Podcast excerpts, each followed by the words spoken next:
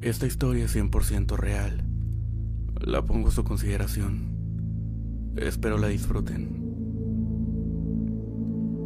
Cuando era niño, alrededor de los 7 u 8 años, viví solo con mi madre en una casa que un amigo de ella nos hizo el favor de rentarle a un costo muy bajo, dada nuestra apretada situación económica. De entre todo lo que podía contar de esa casa, había una situación que destaca por encima de todas, a la cual a la fecha no he podido encontrarle una solución o una explicación razonable. Verán, en el que era mi cuarto tenía una ventana que daba hacia un pequeño patio de lavado. Este estaba rodeado por unas bardas hechas de blocks de construcción y cemento, y en el centro de él había un rectángulo de tierra con el tronco de un árbol muerto y sin ramas prácticamente solo el tronco que se elevaba a un metro y medio de distancia aproximadamente. No había alrededor nada más que otras casas con disposición parecida, todas sencillas, pequeñas y de un solo piso. Pero cada cierto tiempo cuando la luna llena brillaba en el cielo nocturno, a través de la delgada cortina que cubría mi ventana, se proyectaba una sombra peculiar que me producía curiosidad e inquietud y, por qué no decirlo, muchísimo miedo.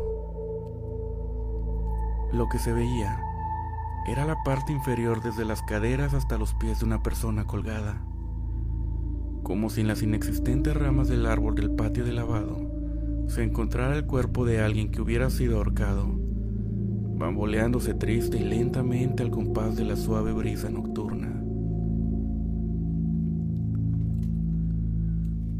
En esas ocasiones me parecía ver un follaje que yo sabía que no estaba ahí. Insisto, el árbol afuera de mi patio era poco más que un tronco muerto y que no tenía para nada la altura requerida para proyectar semejante silueta en mi cortina. Y sin embargo ahí estaban, hojas y ramas bajas ondeando al viento y en medio de ellas, el cuerpo, los pies de una persona que pendía oscilando desde lo alto cada detalle perfecta y macabramente distinguible, sus piernas y cada uno de sus dedos. Conforme pasaban las horas, la sombra se iba alargando. Parecía que las piernas se estiraban en un intento desesperado por tocar el suelo y echar a andar. Quizás hasta entrar por la puerta del patio, que no tenía cerrojo. Quizás hasta llegar a mí, que me encontraba contemplando inmóvil con la fascinación que me producía el miedo, para enseñarme de una buena vez su carne podrida, sus dientes negros, las cuencas de sus ojos vacíos, y la marca carmesí de la soga asesina en su piel fría y muerta. Hasta que no podía más, y me cubría con mis sábanas hasta la cabeza, apretando fuertemente los ojos y cubriendo mis oídos hasta que llegara la mañana y con ella la salvación. Fue mucho el tiempo que pasé en ese patio, siempre de día, jamás al caer el sol, intentando encontrar algo, alguna explicación, cualquier cosa que por las noches mi imaginación exaltada pudiera confundir con lo que me causaba tal espanto. Pero nada. Tenía muchas preguntas y ninguna respuesta. ¿Por qué solamente cada ciertas noches? ¿Por qué se veían hojas y ramas cuando el tronco estaba seco? ¿Por qué se veían con tanto detalle sus pies descalzos, sus rodillas huesudas y sus piernas flacas? ¿Por qué estaba tan seguro de que quería atraparme y obligarme a verlo? Finalmente, y después de vivir ahí durante un par de años, nos mudamos y jamás volví a ver esa aparición sombría, ni a poner un pie en esa casa. Pero aún hoy, en ciertas ocasiones cuando el viento nocturno se lamenta lanzando tenues suspiros, me pareciera escuchar crujir unas ramas con el peso de un invisible cuerpo. Y en esas ocasiones me cubro con la sábana hasta arriba, sin abrir los ojos, ni por error hasta que sale el sol.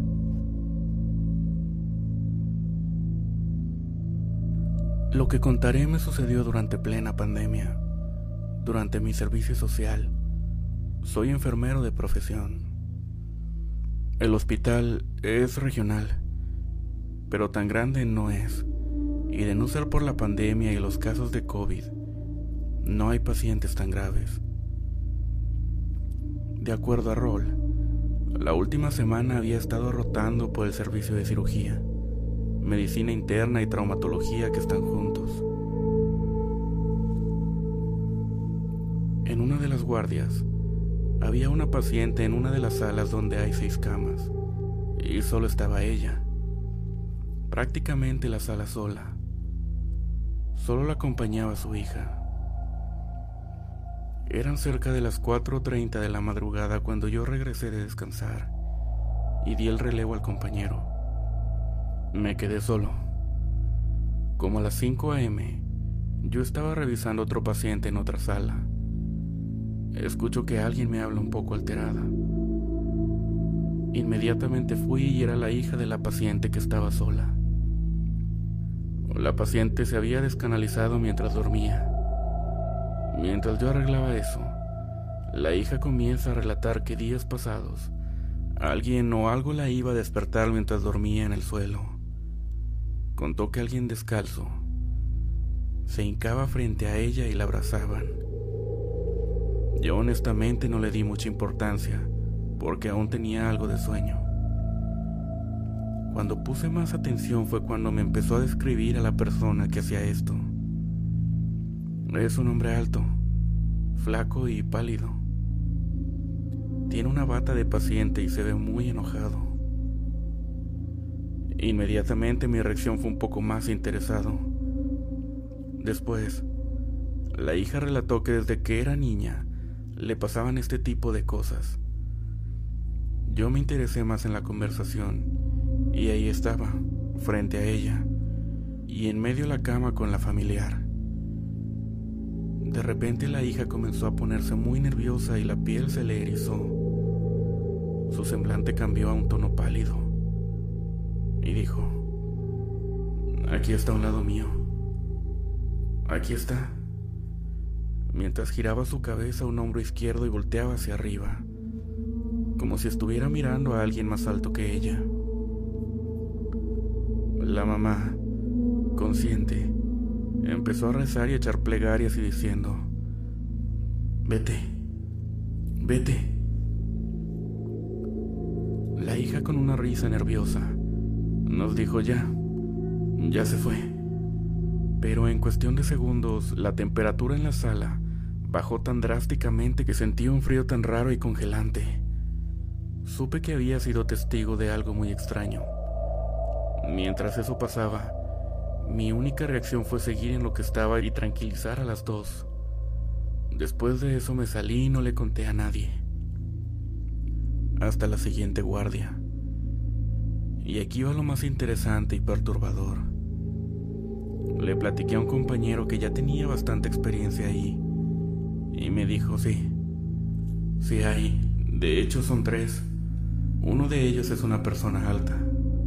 De hecho, aquí tengo fotos. No me pasó las fotos, pero en ellas observa tres siluetas.